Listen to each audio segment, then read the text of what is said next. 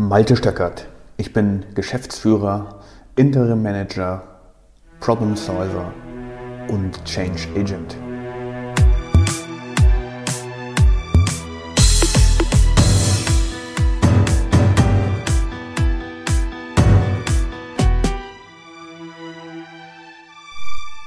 In der heutigen Podcast-Episode, zu der ich dich, liebe Hörer, ganz herzlich begrüße, geht es um das liebe Geld.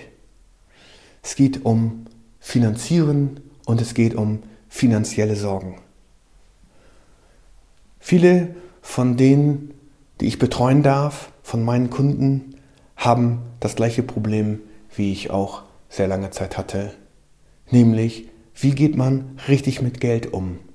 Was ist denn eigentlich genug?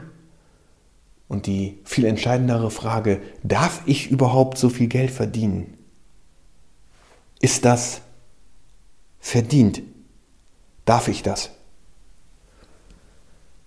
Wir alle haben sehr merkwürdige Vorstellungen davon entwickelt, wie mit Geld umzugehen ist. Das wird in unserer Gesellschaft natürlich vorgelebt und uns deswegen auch eingetrichtert. Ja, nicht aus der Menge hervorstoßen. Wenn jemand reich geworden ist und zum Beispiel einen Porsche fährt und das offen zeigt, gibt es Neider, gibt es Leute, die sich fragen, hm, wie hat er sich das wohl verdient? Ging das mit richtigen Dingen zu? Das kommt uns irgendwie nicht so richtig koscher vor. Da stimmt irgendwas nicht. Irgendwie ist er bestimmt durch Betrug oder durch ein anderes Verbrechen an so viel Geld gekommen. Besser, wenn ich das nicht tue, besser, wenn ich da nicht so aus der Gruppe heraussteche und besser, wenn ich da bleibe, wo alle sind und okay, gut verdienen will ich schon, aber was heißt denn eigentlich Reichtum? Muss ich das denn haben? Und hm, wenn ich Betrag XY habe, sagen wir mal 30.000 Euro zur freien Verfügung oder vielleicht 100.000 Euro, dann ist das doch irgendwie auch gut und reicht. Fein. Damit kann ich gut leben, mache ich so. Geld ist aber auf der anderen Seite eine unbegrenzte Ressource. Das wird ja am laufenden Band gedruckt. In der heutigen Zeit Gut, jetzt ändert sich offensichtlich die Zinslage wieder ein kleines bisschen, aber jahrzehntelang wurde einfach nur Geld gedruckt. Scheint im Überfluss vorhanden zu sein. Wenn das dann so ist, warum fließt es nicht zu uns? Diese Frage könnte man sich doch durchaus stellen. Und wenn ich jetzt das nächste Projekt, an das nächste Projekt denke, die neue Maschine zu kaufen, ich müsste mehr Personal haben, weil wir schaffen das einfach gar nicht, die Kundenaufträge abzuarbeiten hm, was kann ich denn da machen? Da gehe ich zur Bank und leih mir Geld. Gehe da als Bittsteller hin, muss den Bankberater davon überzeugen, dass das neue Projekt, was ich habe, gut ist. Und wenn er dann hoffentlich zustimmt, dann kriege ich den Kredit. Und dann habe ich mir die neue Maschine dahingestellt und jetzt darf ich jahrelang abzahlen für diese Maschine oder Gerät oder was immer das neue Projekt ist. Ist das nicht irgendwie alles verdreht? Mache ich mich dann nicht abhängig von den Banken? Aber ich bin doch eigentlich hier, um frei zu agieren. Und diese Abhängigkeiten nerven mich ohne Ende. Manche andere schauen gar nicht mehr auf ihre Finanzen, schauen gar nicht mehr auf das Monatsergebnis, weil sie sich damit nicht auseinandersetzen wollen, weil dieses Thema, es ist leider schon wieder ein bisschen zu wenig, doch echt schmerzhaft ist und Sorgen bereitet, schlaflose Nächte macht. Und davon kann ich ein Lied singen. Auch ich lag nachts wach und habe mich gefragt, wie kann ich bloß am Ende des Monats jetzt die Gehälter überweisen? Aber das ist ja meine Verantwortung als Arbeitgeber. Ich bin ja dafür verantwortlich, dass die, die mir ihr Vertrauen geschenkt haben und in meiner Firma arbeiten wollen, ihr Geld bekommen, pünktlich. Und natürlich muss auch das Finanzamt bedient werden. Denn wenn ich das Finanzamt nicht bediene, ja dann mache nebenher am Ende noch den Laden zu. Und so entsteht bei vielen Menschen und auch bei mir das Gefühl, von etwas abhängig zu sein, vom Geld abhängig zu sein. Und das lässt uns kleiner werden. Wir sind von jemandem anderem abhängig. Zum Beispiel von dem Bankberater, den wir jetzt überzeugen müssen, dass wir den Kredit für das neue Projekt bekommen. Wie viel Ahnung hat dieser Typ eigentlich wirklich von unserem Business? Ist das jetzt der Oberguru, der 30 Jahre lang Management Beratung gegeben hat und sich in allen Bereichen auskennt? Mitnichten. Der kann mit dem Taschenrechner umgehen und er weiß, dass er für seine Bank angestellt ist. Und er weiß, dass es viele Menschen gibt, die auf Kredite angewiesen sind, weil sie ein neues Projekt machen wollen, weil sie kreative Ideen haben, wie das gehen soll. Also ist schon mal diese Annahme falsch. Als ich das letzte Mal mit einer Bank, das letzte Mal darüber nachgedacht habe, einen Kredit zu nehmen, bin ich zu zwei Banken gegangen. Im ersten Fall saß ich gegenüber einer recht jungen Dame, die mich dort beraten hat. Sie wollte meine ähm, Jahresabschlüsse sehen der letzten drei Jahre. Und ja, in dem einen Jahr ist es halt nicht besonders gut gelaufen. Das hat sie gesehen und ich konnte schon an ihrer Mimik erkennen, hier wird das nichts mit diesem Kredit. Oder aber doch, ich sollte in Privathaftung gehen. Das würde dann in Ordnung sein für Ihr Bankhaus, für Ihre Institution. Das wäre dann in Ordnung. Darüber könnte sie dann mal mit Ihrem Vorgesetzten reden, quasi so als extra Service für mich. Für denjenigen, der ihr das Gehalt bezahlen wird in den nächsten Jahren, habe ich beim Rausgehen gedacht und mich sehr geärgert darüber. Bei der zweiten Bankberaterin war das ganz anders. Die hat zu mir gesagt, selbstverständlich, soll ich mal bei Ihnen vorbeikommen? Wie würden Sie gerne als Kunden für uns gewinnen? Vielleicht dann auch in privater Hinsicht, weil ich bei der Bank noch nicht privat war. Und wir schauen uns das Ganze mal an. Ganz anderes Vorgehen, top, aber dennoch blieb ja das Gefühl von Abhängigkeit. Wenn ich jetzt nochmal auf die Menschen zurückgehe, die sich gar nicht ihre Monatsabschlüsse anschauen, oder bei mir ist es so, dass ich lange, Jahre, lang, lange Zeit immer das Gefühl hatte, okay, ähm, ich weiß eigentlich genau, was am Ende des Monats rauskommt, das wird schon wieder nicht reichen. Es bleibt schon wieder nichts übrig für mich. Das ist ja irgendwie bescheuert. Ist ja total bescheuert, abhängig zu sein. Von diesem Geld, von den Kunden, dass sie pünktlich bezahlen. Ja, und es gibt auch immer wieder Kunden, die eben nicht pünktlich bezahlen, vielleicht auch nicht können. Was stimmt an diesem ganzen System eigentlich nicht? Wir sind in einem System aus totaler Abhängigkeit von diesem Geld, obwohl es ja im Überfluss vorhanden ist und permanent gedruckt wird. Und ich bin ziemlich sicher, liebe Hörer, dass du an der einen oder anderen Stelle auch schon mal finanzielle Sorgen hattest. Und damit habe ich mich intensiv auseinandergesetzt. Ich bin quasi ein Angsthaber in Sachen Geld gewesen. Und hier sind drei Tipps, wie du aus diesem Loch rauskommst. Der erste Tipp ist, kauf dir das Buch Profit First von Michael Michalowitsch. Der kann es viel besser beschreiben als ich. Profit First ist nichts anderes als einzusehen, dass zuerst der Profit sein muss. Zuerst muss das stehen, was positiv am Ende des Monats rauskommen soll. Und sind es nur ein paar Euro, dann werden diese Profit First Euros zur Seite gelegt auf ein Extrakonto und über die Zeit ganz langsam wächst dieses Konto an. Und dieses Konto ist für nichts anderes zuständig, als den Gewinn zu sammeln. Und so habe ich über Monate einen recht respektablen Cashbestand aufgebaut, der einfach verfügbar wäre, wenn zum Beispiel morgen ein Kunde zu mir sagen würde, Niet, der Auftrag ist vorbei, bitte zieh deine Berater ab, das interessiert mich alles nicht mehr, ähm, wir haben andere Lösungen gefunden, ihr seid raus. Das wäre für mich echt ein Schock vor ein paar Jahren gewesen. Dann hätte ich darüber nachdenken müssen, okay, wen muss ich denn jetzt entlassen? Dann hätte ich sofort darüber nachdenken müssen, welche anderen Assets kann ich vielleicht abstoßen? Oder wie soll das denn jetzt weitergehen? Und wäre in einer ganz schrecklichen Spirale nach unten unterwegs gewesen, weil ich mir Vorwürfe gemacht habe, dass das nicht klappt, dass ich daran Schuld trage und so weiter und so fort und wäre natürlich wieder dem Geld hinterhergelaufen. Das ist jetzt anders. Ich habe jetzt eine gewisse finanzielle Decke, von der ich sagen kann, okay, selbst wenn sowas passiert, so what? Ich habe genug Zeit, denn Zeit merkwürdigerweise ist manchmal auch Geld. dass ich genug Zeit habe, um das nächste Projekt, um den nächsten Kundenauftrag zu gewinnen und die Zeit kann ich jetzt überbrücken mit genau diesem Profit, den ich vorher schön eingesammelt habe. Aber um das überhaupt machen zu können, und so wird es in seinem Buch auch hervorragend beschrieben, musst du dir erstmal darüber klar werden, womit du dein Geld verdienst und wofür du das meiste Geld ausgibst. Fangen wir mal damit an, wo du das meiste Geld ausgibst. Ich habe das ebenfalls gemacht, als ich das Buch gelesen habe, als allererstes. Und bei mir kam raus, dass ich irgendwo 20.000 Euro, 20.000 Euro pro Jahr zu viel ausgebe. Für, sagen wir mal, Software.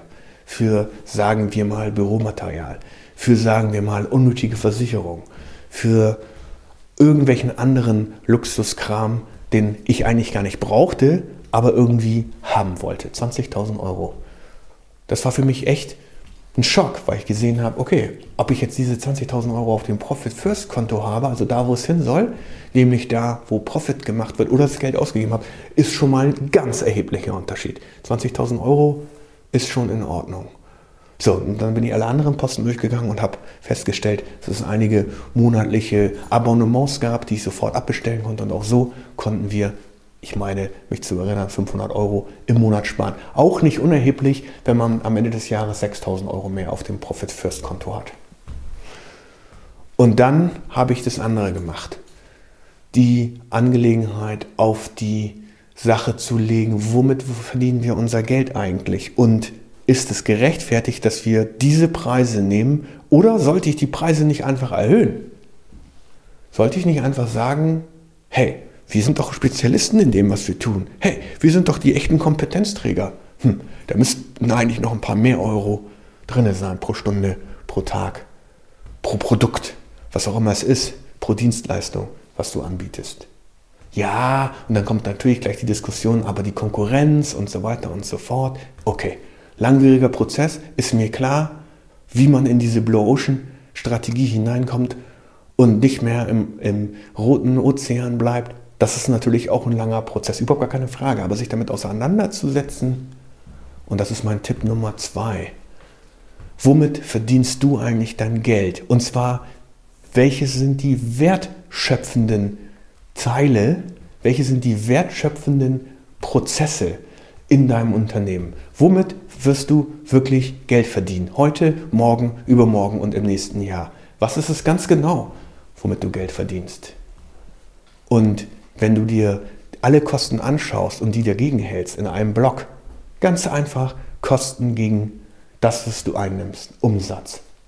Kommt da was Negatives raus und du hast nicht, keine weiteren Kosten gefunden, die du sparen kannst, ja, dann musst du die Augen aufmachen und dir einfach mal gönnen, mehr zu verlangen von deinen Kunden, von den Produkten, die ihr vertreibt oder von den Dienstleistungen, die ihr euren Kunden anbietet. Ja, so einfach ist das. Ganz einfach. Und das Erstaunliche, äh, weil wir immer in diesem Abhängigkeitsdenken von dem Geld sind, trauen wir uns das nicht. Wir trauen uns das nicht, ich ebenfalls nicht.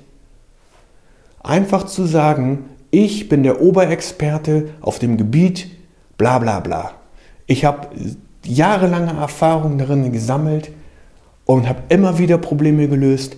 Ich bin der Problemlöser Nummer eins und wenn man von mir ein Problem gelöst haben möchte, dann kostet das Summe XY. Und hier setzt einfach mal das Doppelte ein im Gedanken, als du heute für deine Dienstleistungen nimmst.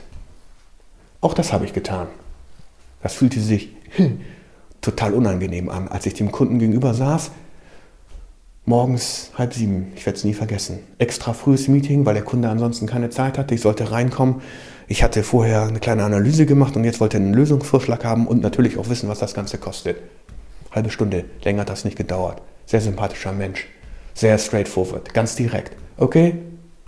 Hat er gesagt, wir haben uns geduzt, Malte. Was ist es denn, was wir machen müssen? Hm, ich habe ihm das Problem dargestellt, ich habe ihm den Problemlösungsweg vorgestellt, ich habe ihm gesagt, was am Ende dabei rauskommen könnte, wenn seine Organisation mitmacht. Und hat er gesagt, und was kostet es? Habe ich einen ganz kleinen Moment gezögert und tatsächlich einen Preis genannt, der 50% höher war als das ich üblicherweise für diese Art von Dienstleistung nehme. Dann hat er mir in die Augen geguckt und hat gesagt, wenn ich das dafür kriege, was du mir versprochen hast, dann haben wir einen Deal. Wir haben uns die Hand gegeben, damals konnte man das noch, vor Corona. Das war's. Das war der Auftrag. Ich bin rausgegangen, habe gedacht, das war ja easy. Es war nur dieser eine Moment, in dem ich mich überwinden musste und schlicht und ergreifend 50 Prozent mehr Umsatz gemacht habe. Das kannst du auch. Du musst dich nur überwinden. Du musst dir nur sicher darüber sein, dass das, was du tust, in dem, was du tust, du der absolute Oberexperte bist, du die Kompetenz aufgebaut hast über Jahre, wahrscheinlich über Jahrzehnte und dass du deswegen ganz, ganz, ganz genau weißt und wahrscheinlich bist du die einzige Person, die sich dessen nicht bewusst ist, dass es so ist. Und du hast wahrscheinlich schon hunderte von Komplimenten von anderen Menschen bekommen, die dir alle sagen, wow, das war ja toll, wow, das hast du ja gut gelöst, wow, das Produkt ist ja toll, wow. Mein Haus sieht viel schöner aus, nachdem du da warst. Wow, es ist hier richtig warm geworden, nachdem du die Heizung gemacht hast. Und so weiter und so fort. Und wenn du die Zeit, die du auf, da reingesteckt hast, um dieser Experte zu werden, in deinem ganz speziellen Ding mal aufrechnest gegen das, was du davor für heute nimmst, dann bin ich in 95% der Fälle sicher, dass du zu wenig Geld für das nimmst, was du tust. Und dann schau, wie gesagt, auf die wertschöpfenden Prozesse. Das ist der Teil, mit dem sich ebenfalls bestimmt 80, 90 Prozent der Menschen, die ein Unternehmen führen, und das kann ich deswegen sagen, weil ich einige Kunden betreue, die in diesem Bereich arbeiten und mich selber auch, nicht drauf schauen, was sind denn wirklich die wertschöpfenden Prozesse? Womit verdienen wir unsere, unser Geld? Und genau diese Prozesse müssen extrem smooth laufen. Die müssen quasi wie im Flow ablaufen. Hier musst du alle Hemmungen, hier musst du alle Hindernisse rausnehmen. Ob das Angebotserstellung, Fulfillment, Marketing oder Sales ist, ob das Du hast eine Vorstellung. Die Prozesse, in denen du Geld machst, die müssen funktionieren. Komplett reibungslos. Die müssen ablaufen, als würdest du mit dem Finger schnipsen. So muss das funktionieren. Und selbstverständlich kann ich dir dabei helfen, das in, zum Leben zu erwecken. Aber wichtig ist wirklich nicht sich darum zu kümmern, um die administrativen Prozesse die werden sowieso dann irgendwann funktionieren. Nicht um die ganzen Nebensächlichkeiten, nicht um den nächsten ärgerlichen Kundenanruf und so weiter. Ja, ist ärgerlich, muss irgendwie bearbeitet werden, aber die Konzentration muss auf deinen wertströmenden Prozessen liegen. Dort, wo Wertstrom, dort, wo Wert erzeugt ist. Denn das sind die wichtigsten in einer Unternehmung, in jeder Unternehmung. Du hast dich bestimmt auch schon mal gefragt, warum so viele Gründer, warum so viele Start-ups wieder pleite gehen. Das sind erstaunlich viele. Es, sind, es ist ein ganz, ganz hoher Prozentsatz. Aus meiner Sicht machen viele dieser Gründe einen Fehler. Sie erzählen sich die Geschichte, irgendwann läuft das schon. Nein, das wird nicht irgendwann laufen. Es muss vom ersten Tag an laufen. Vom ersten Tag an am besten muss der Umsatz höher sein als deine Kosten damit du dieses Profit First Konto anlegen kannst, damit du jeden Tag, jede Woche, jeden Monat draufschauen kannst und sagen kannst, hm, ist aber schön, da sind jetzt schon wieder 500 Euro mehr drauf gekommen. Das gibt ein unglaublich gutes Gefühl. Schau dir also deine wertschöpfenden Prozesse an. Und wenn du zur Überzeugung kommst, dass ihr absolute Oberexperten in dem Bereich seid, in dem ihr unterwegs seid. Wenn du zu dieser Überzeugung kommst, dann erhöhe deine Preise morgen. Oder vielleicht sogar schon heute. Ich habe es auch so gemacht. Denk nicht länger darüber nach. Einfach machen. Hingehen und sagen, es gibt eine neue Preiserhöhung. Brauchst du auch nicht rechtfertigen, sondern einfach nur sagen, okay, ab heute nehme ich, keine Ahnung, 10% mehr. Fertig. Einmal durchziehen. Und schon hast du auf der Umsatzseite mehr. Und hier ist Tipp Nummer 3. Wir alle haben, wie ich schon sagte, ein merkwürdiges Verhältnis zu Geld. Die allerwenigsten haben wahrscheinlich ein gesundes Verständnis davon, was Geld eigentlich ist. Dafür gibt es auch unzählige Bücher. Und es ist wirklich wichtig, sich damit auseinanderzusetzen. Es ist wirklich wichtig, sich damit auseinanderzusetzen. Warum glaubst du, du hättest es nicht verdient, Geld zu verdienen? Oder warum glaubst du, dass du das Gehalt XY verdient hast, aber nicht mehr? Oder warum glaubst du, dass es nicht so schön ist, ein dickes Auto zu fahren, weil dann alle gucken? Und das ging mir auch so. Hm, ich, das Auto, das kann ich jetzt wirklich nicht auf meiner Einfahrt stehen haben. Was sollen jetzt die Nachbarn denken? Die denken, ich bin irgendwie größenwahnsinnig geworden oder so. Hm, habe ich mit ein paar Freunden diskutiert, die auch Unternehmer sind. Und der eine hat gesagt, wieso? Was schert dich das, was andere denken? Mach doch einfach. Eines Tages habe ich mich getraut. Und da stand er dann da. Hm, schon seit meinen Kindertagen mein Traumauto. Das stand dann da. Was ist passiert? Gar nichts. Ganz im Gegenteil. Mein Nachbar hat sich total gefreut. Wow, was ist das für eine coole Karre? Kein Neider. Das erzählen wir uns immer alles nur. Begrenz dich nicht. Das ist wahrscheinlich bescheuert zu hören, aber ich kann es nämlich auch nicht hören. Aber so ist das. Wir limitieren uns selber, was das Geld angeht. Neulich hatte ich eine Unterhaltung mit dem gleichen, der mir diesen Tipp gegeben hat, mit dem Auto. Und der hat zu mir gesagt, ich habe irgendwie so eine Grenze bei einer bestimmten Summe. Wenn ich diese Summe überschreite und der ist, kann man sagen, relativ erfolgreich in Aktien kaufen und verkaufen, Optionsscheine und so weiter. Ich kenne mich damit nicht so, so gut aus, aber er schon hat sich da reingelesen, investiert sehr clever und ich will jetzt auch nicht anderen raten, das zu tun, aber er ist davon überzeugt und so weiter und so fort. Und er sagt, okay, ich habe da so ein Limit. Das Limit bei mir sind x 1000 Euro. Wenn ich da hingekommen bin und das gewonnen quasi habe durch cleveres Investment und ich habe darüber hinaus etwas, dann gebe ich dieses Geld wieder aus. Ganz merkwürdig. Bis ich wieder unter diese Grenze gekommen bin, sagen wir 80, 75, 70 Prozent der Grenze habe ich dann und dann fange ich plötzlich wieder an. Dann wird es auf einmal wieder interessant für mich und ich kann mich zusammenreißen, diszipliniert auf dieses Ziel hinarbeiten und wenn ich wieder da angekommen bin, dann atme ich durch und denke, jo, habe ich wieder geschafft. Aber gehe ich wieder darüber hinaus, mache ich den gleichen Kram wie vorher. Darüber haben wir uns ein bisschen unterhalten und haben uns über limitierende Faktoren unterhalten, die wir uns selbst auferlegen und wo die wohl herkommen. Die meisten Menschen haben ganz merkwürdige Auffassung zu Geld.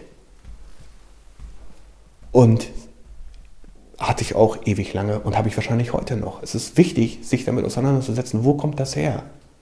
Hm, sag mal, du bist bescheiden, haben die Eltern eines anderen Freundes immer zu ihm gesagt. Und daraus ist für ihn geworden, ich darf gar nicht richtig viel Geld verdienen. Oder Bescheidenheit ist eine Tugend. Wirklich? Warum sollte Bescheidenheit eine Tugend sein? Damit habe ich mich zum Beispiel jahrelang rumgequält. Warum sollte Bescheidenheit eine Tugend sein? Ich verstehe es nicht. Ich begreife nicht, warum Bescheidenheit eine Tugend sein sollte. Bescheidenheit ist doch eigentlich nur negativ. Wenn ich bescheiden wäre, dann würde ich ja gar nicht meine volle Kompetenz ausschöpfen können.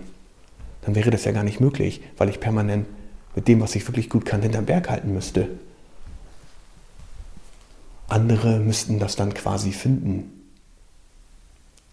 So funktioniert das natürlich nicht.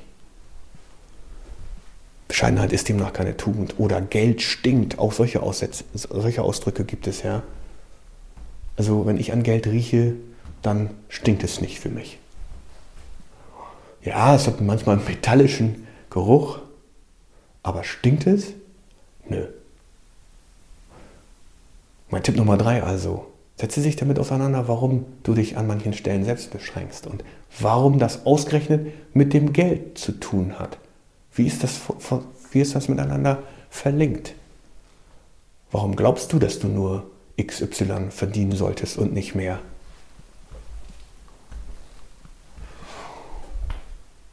Und dann gibt es noch jemand anderen. Das ist auch ein langer Prozess. Ne? Ist, ganz, ist selbstverständlich auch ein langer Prozess, sich damit auseinandersetzen und es ist auch nicht am Morgen erledigt. Und der eine, einer von meinen Freunden, der macht das ganz clever. Der mag Bargeld haben. Der hat eine nicht unerhebliche Summe Bargeld immer in seinem Portemonnaie. Weil er sagt, ich möchte das Gefühl haben, mir jetzt, genau jetzt, wenn ich durch die Straßen der Stadt tingele, mir genau das jetzt kaufen zu können. Dieses Gefühl finde ich toll. Er macht das nicht, aber er könnte. Und dieses Gefühl von, ich könnte das, das gibt ihm Beruhigung, Zufriedenheit, Freude auch ein Stück weit. Und dann macht er folgendes. Der hat gesagt, also das mit dem Geld, das möchte ich gerne herausfordern. Ich möchte wissen, ob das bei mir bleibt. Und ich glaube, dass wenn man das begriffen hat, dass es bei mir bleiben könnte, dann könnte sich das auch vermehren. Also hängt er seine Jacke im Restaurant zum Beispiel ganz bewusst an die Garderobe, obwohl er weiß, dass das viele Geld da drin ist, und lässt es dort hängen. Und am Anfang hat er gesagt, das war ein sehr ungutes Gefühl. Ich habe immer auf meine Jacke geguckt, was damit ist, ob die geklaut wird. Ist aber nie geklaut worden. Und heute sitzt er ganz entspannt im Restaurant, Jacke hängt woanders, da ist sein Geld drin und das mag sich vielleicht bescheuert anhören, das Geld ist ihm noch nie gestohlen worden. Daraus hat er für sich den Rückschluss gezogen, alles klar, das Geld möchte gerne bei mir bleiben. Ganz interessante Sache. Das Geld möchte gerne bei mir bleiben. Hm, als ob das ein Gefühl hätte oder sich angezogen fühlen würde von etwas. Aber interessante Geschichte. Das ist hier jetzt vielleicht ein bisschen übertrieben oder vielleicht sogar spooky für dich, liebe Hörer, aber genau darum geht es. Setze dich damit auseinander, warum du glaubst, dass das Geld zu dir fließen sollte. Und mit diesen drei Tipps, mit diesen drei Tipps, mit den drei Tipps bist du ganz weit vorne. In zwei, drei oder vier Jahren. Und natürlich, das ist ein Prozess. Alles ist ein Prozess. Auch das ist ein Prozess. Profit First, Tipp Nummer eins: Kauf dir das Buch, zieh es dir rein, lies es dir durch. Es ist absolut wertvoll und hat mein Leben definitiv verändert. Schaue auf deine Prozesse, vor allen Dingen auf die wertschöpfenden, also die Prozesse, mit denen du Geld verdienst und frage dich, ob du das richtige Geld dafür verdienst oder ob es nicht verdient wäre für die Kompetenz, die, die ihr über Jahre entwickelt habt, mehr Geld zu verlangen. Wenn du zu der Überzeugung kommst, setze das sofort um. Und drei, entwickle ein anderes Verhältnis zu Geld, ein positiveres. Nimm all diese Glaubenssätze raus. Geld stinkt. Reiche sind böse und so weiter und so fort. Ich wünsche viel Spaß. Vielen Dank fürs Zuhören. Es war mein echtes Anliegen, das zu teilen.